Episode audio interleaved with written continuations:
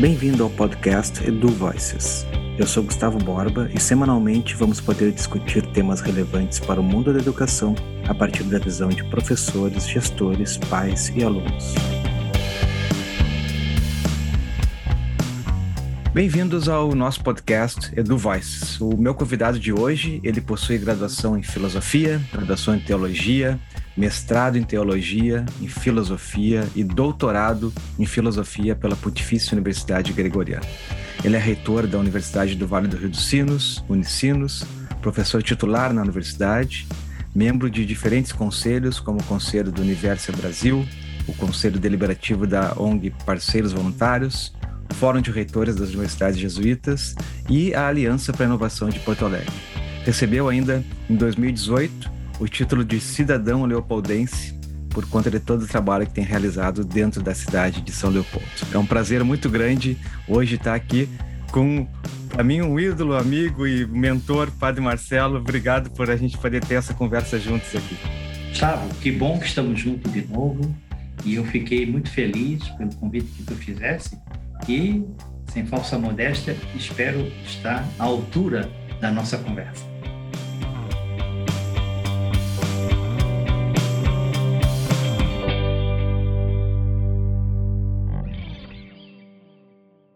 Fico muito contente mesmo e eu tenho lido bastante coisas que o senhor tem eh, também publicado, né, e os artigos que o senhor compartilhou sempre conosco, eh, trazendo a sua perspectiva também né, da, da, filosofia com relação a todas as questões que têm acontecido não só no país, mas, globalmente. E eu queria começar por aí, eu queria começar trazendo para o senhor uma, uma questão relacionada à crise que a gente vive hoje em diferentes níveis, né?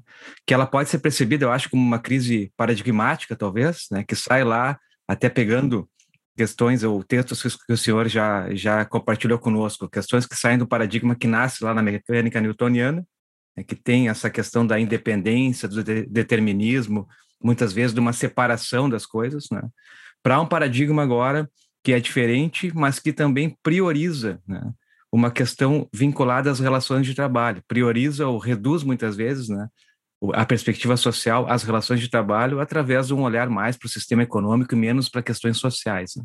Então, eu não sei, eu queria que o senhor começasse a explorar um pouquinho no nosso bate-papo aqui, como que essas mudanças ao longo do tempo ou como que essa manutenção, digamos assim, do paradigma mais mecanicista na perspectiva econômica né, tem influenciado as decisões que a gente vê, eh, não só no nosso país, mas globalmente, e impactado a sociedade como um todo.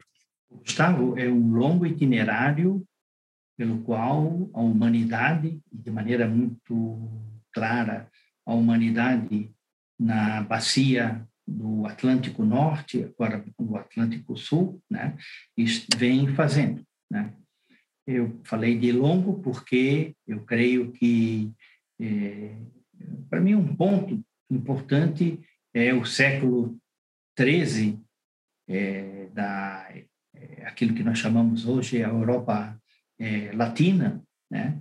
e aquele brilhantismo que foi a chegada de Aristóteles no Ocidente Latino, e a transformação de um paradigma platônico para um paradigma aristotélico, todo o debate sobre ah, o conceito de ciência, o conceito de natureza, e a partir do século XIV, o lento e progressivo eh, desmantelamento da síntese que eh, aconteceu no século XIII. E os autores que fazem o nosso mundo contemporâneo por exemplo, é um Duns Scotus, um grande filósofo é, franciscano, britânico, né? Depois, o grande franciscano, o Guilherme de Ockham, que é o fundador de uma nova concepção de filosofia, que hoje a gente chama filosofia analítica, né? Depois, um, um jesuíta é, chamado Francisco Soares, que é o que transforma a metafísica numa visão de sistema, né? E aí a grande transformação do conceito de natureza, a desconstrução da ideia de essência, a desconstrução da ideia de é, natureza, a matematização do mundo, a matematização do conhecimento, e a gente vai chegando, né? E passa então por é, é, Descartes, chega até Descartes, né? antes disso chega em Galileu Galilei, e a gente então tem um tipo de conhecimento que eu diria more geométrico, que é um conhecimento que é, dá, digamos assim, o passo, o pontapé inicial para a gente chegar onde chegamos. E aí eu podia falar sobre Descartes, ontem até na apresentação de uma proposta de pesquisa aqui na Unicinos, eu é, me referi a uma universidade pós-cartesiana, né? Então, nós estamos é, nos avançando numa realidade pós-cartesiana e como que a gente olha lá longe e quer chegar a uma visão holística da realidade, uma visão holística do ser humano, uma visão holística das relações dos seres humanos com o planeta Terra, com o cosmos. Então, o que está em discussão, é, Gustavo, é a possibilidade ou não de é, desenharmos aquela rede de relações nas quais nós nos movemos. É, quem é da área da administração usa muito o jargão sair da caixinha. Né? O que, é que significa sair da caixinha? O que é que o conhecimento humano está ele tá se espreguiçando, né? como quando a gente toma um bom vinho, a garrafa tem que ser aberta antes para o vinho se espreguiçar. Né? O conhecimento está se espreguiçando, quer dizer, quando a gente levanta os cotovelos e diz: puxa vida, vou sair daqui que está muito apertado. E o nosso conhecimento está muito apertado para a gente entender a realidade, nos entender a nós mesmos e entender as relações de produção. Então, isso é uma pincelada muito rápida por onde eu ando navegando. Muito bom, muito bom, Padre Marcelo. Eu queria pegar um, um link do que o senhor comentou agora que é o papel da universidade nesse contexto para a construção né, dessa perspectiva pós-cartesiana, né? Porque a gente tem, eu estava lembrando agora de autores da complexidade como Morin, que fala da religação dos saberes, e isso faz parte do processo da universidade, mas também fiquei pensando, lendo o seu texto, numa outra religação, né? Que é a religação, a religação das dimensões humanas, do social, do político, do econômico, da identidade cultural e espiritual, né? e como que a gente pode ser protagonista né, instituições de ensino, como a própria Unicinos, mas outras universidades, nessa construção, ou qual é o nosso papel, digamos, nessa, nesse momento para trabalhar com esse ser integral, né, com essa pessoa integral que pode transformar a sua realidade. Ontem falei uma universidade pós-cartesiana, mas é uma universidade que tem que fazer as contas com uma visão holística e nós não estamos acostumados a pensar de maneira holística. Então, um ponto importante é pensar de maneira diferente, pensar o todo e se deixar interpelar por esse todo que ele está sempre em movimento. Ele não, é, é, veja, aí é uma questão tão específica de filosofia, né?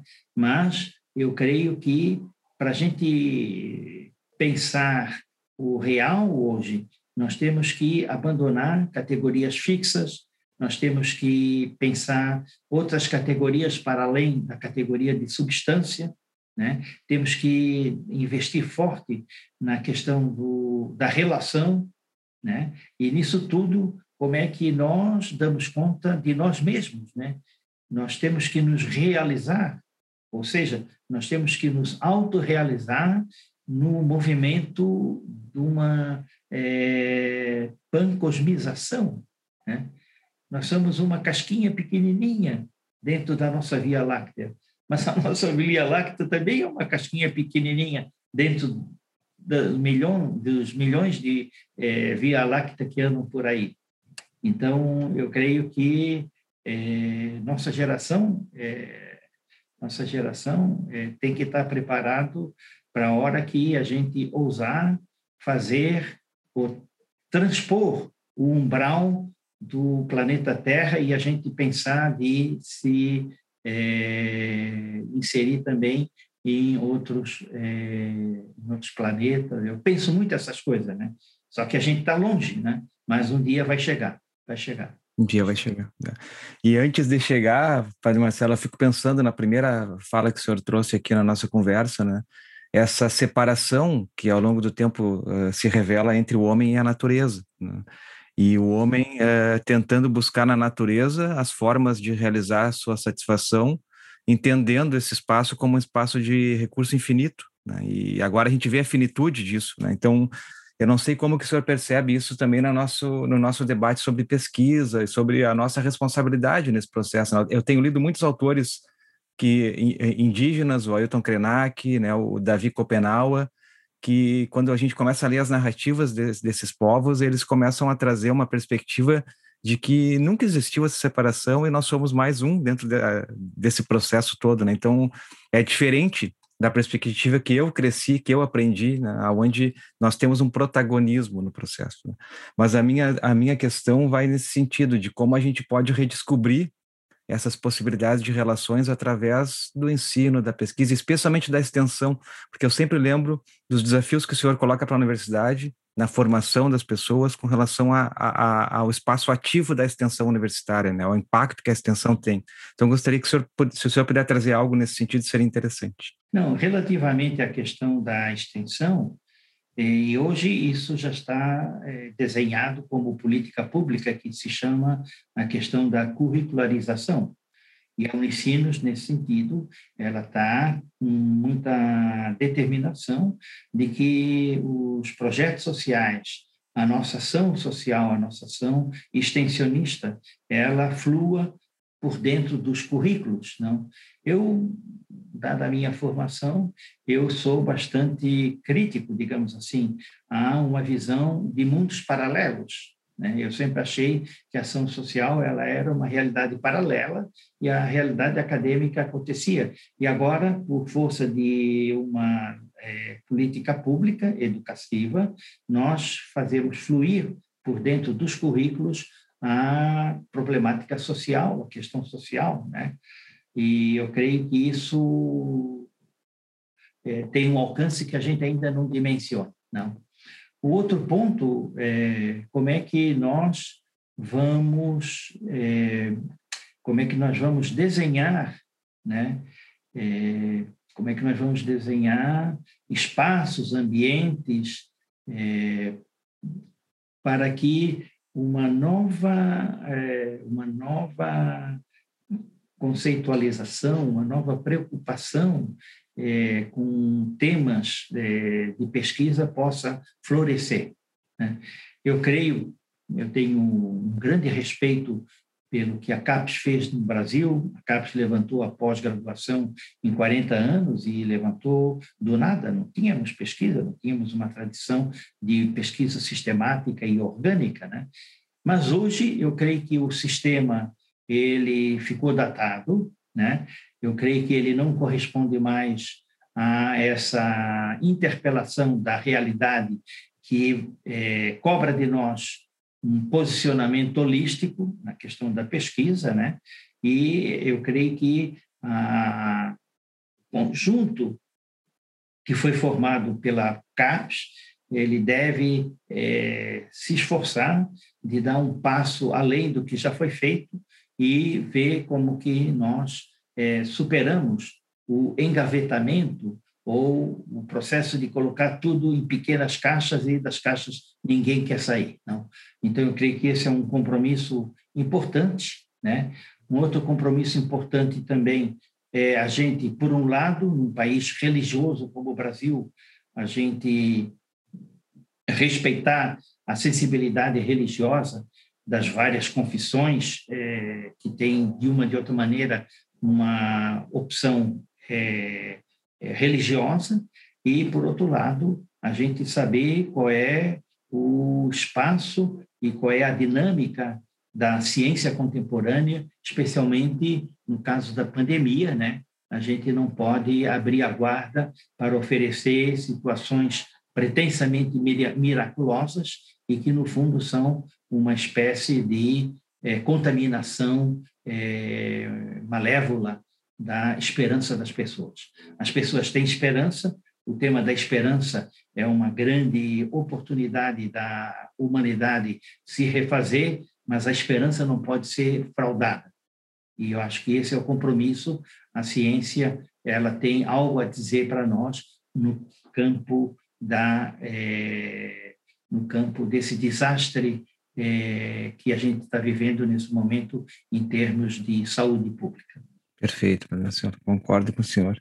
Eu queria aproveitar esse ponto para é, lhe perguntar rapidamente, assim, né, como é que o senhor está vendo o impacto disso na educação mesmo, né? O impacto da pandemia na educação, porque nós vemos aí que muitas pessoas, enfim, tem toda a questão econômica, mas especialmente a questão sanitária, tá?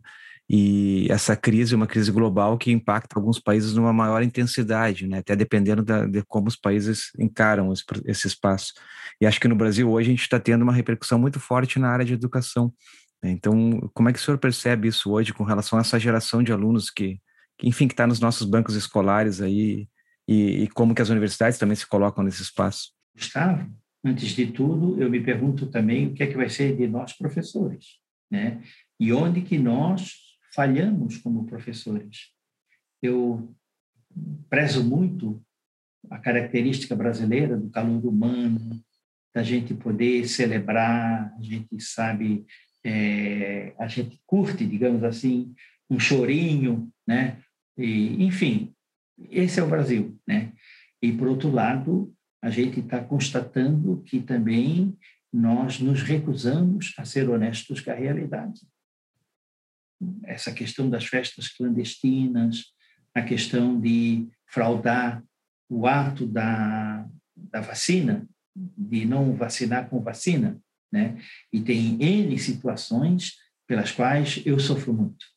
O que é que está o que é que está doente na nossa índole nacional. Eu acho que isso a gente não pode é, deixar de tematizar.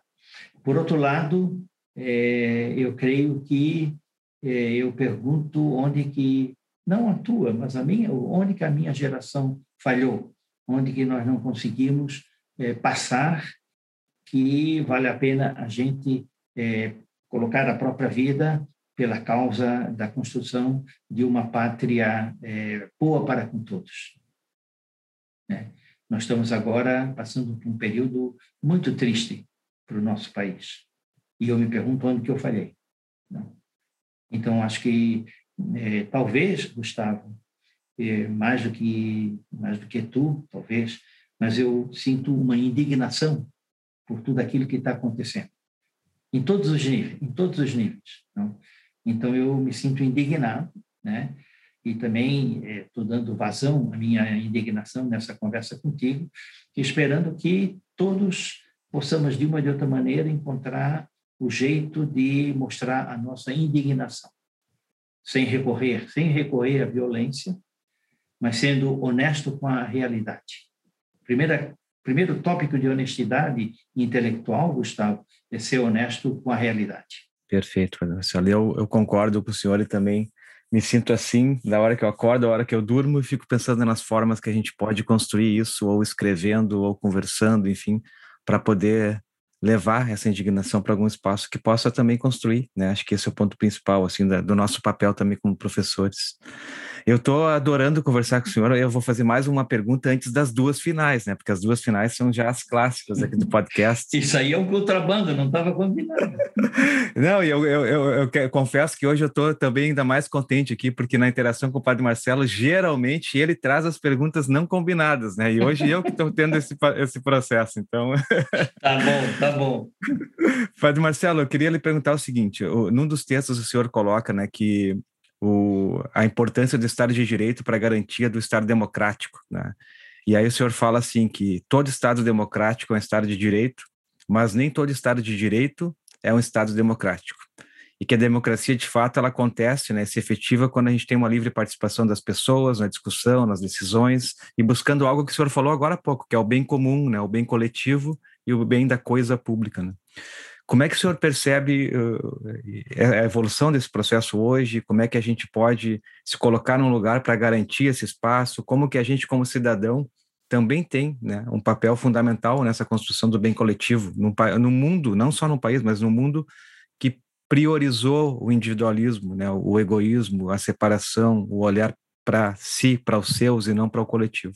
Então, como é, como é que o senhor percebe essa questão? Eu sei que essa pergunta a gente poderia ficar duas horas conversando, mas eu gostaria muito de cap captar a sua percepção para que as pessoas possam aqui compartilhar dela. Olha, Gustavo, eu creio que é bastante, até bastante fácil, né? É, Portugal, no tempo de Salazar, ele era um Estado de direito. A Espanha, no tempo de Franco, era um Estado de direito, mas não era um Estado de direito democrático. Mesmo nós aqui no Brasil, não? lá no aquela Constituição de 67 do Castelo Branco, né? ela colocou o Brasil de novo aprumado como um Estado de direito. Mas eu me pergunto se era um Estado de direito democrático. Né? E hoje, a Constituição de 88, ela recupera para o nosso país o Estado de direito democrático e ela dá um passo dos direitos humanos, a democracia dos direitos humanos. E o que está em xeque e o que está sendo desconstruído é essa questão que é a vertebração da Constituição de 88, a noção de dignidade humana. Né? Então, o Estado de Direito, o Estado democrático de direito, ele deve ser um Estado democrático de direito dos direitos humanos. Né? E essa vertebração da dignidade humana como a força que move o país, né, é o que a gente tem que defender. Claro que a Constituição ela precisa é, sofrer uma leitura que é, nos faça ir para frente, mas sem abrir mão jamais dessa concepção é, fundadora, né, de que somos uma república que zela pela dignidade dos seus cidadãos. Muito bom, Padre Marcelo. Bom, eu vou. Tenho duas questões então para fechar. Uma delas é uma que a gente tem feito, né, para todas as pessoas que participam aqui do podcast, Padre Marcelo. E a primeira delas está relacionado com uma dica que o senhor possa dar para os ouvintes aqui de algo que tem lhe ajudado durante esse momento de pandemia, né, de ficar mais em casa, enfim, um filme ou um, uma série de TV ou um, enfim, um livro que o senhor leu durante esse período e recomenda que as pessoas possam ter acesso. Depois a gente coloca essas dicas lá no site do Instituto para Inovação e aí o pessoal pode ir atrás para poder também fazer ou passar pela mesma experiência. O que, que o senhor indica aí para o pessoal? Bom, é, eu dou duas dicas. A primeira dica, em termos de civilização, na dúvida, lê Platão. E a segunda é, nessa hora de tremendo sofrimento pela pandemia, pela desolação de ver a que ponto o Brasil chegou, né? É, aqueles que são de confissão religiosa, é, ler as bem-aventuranças e transformar a frustração, transformar a desolação, transformar a raiva em bem-aventurança.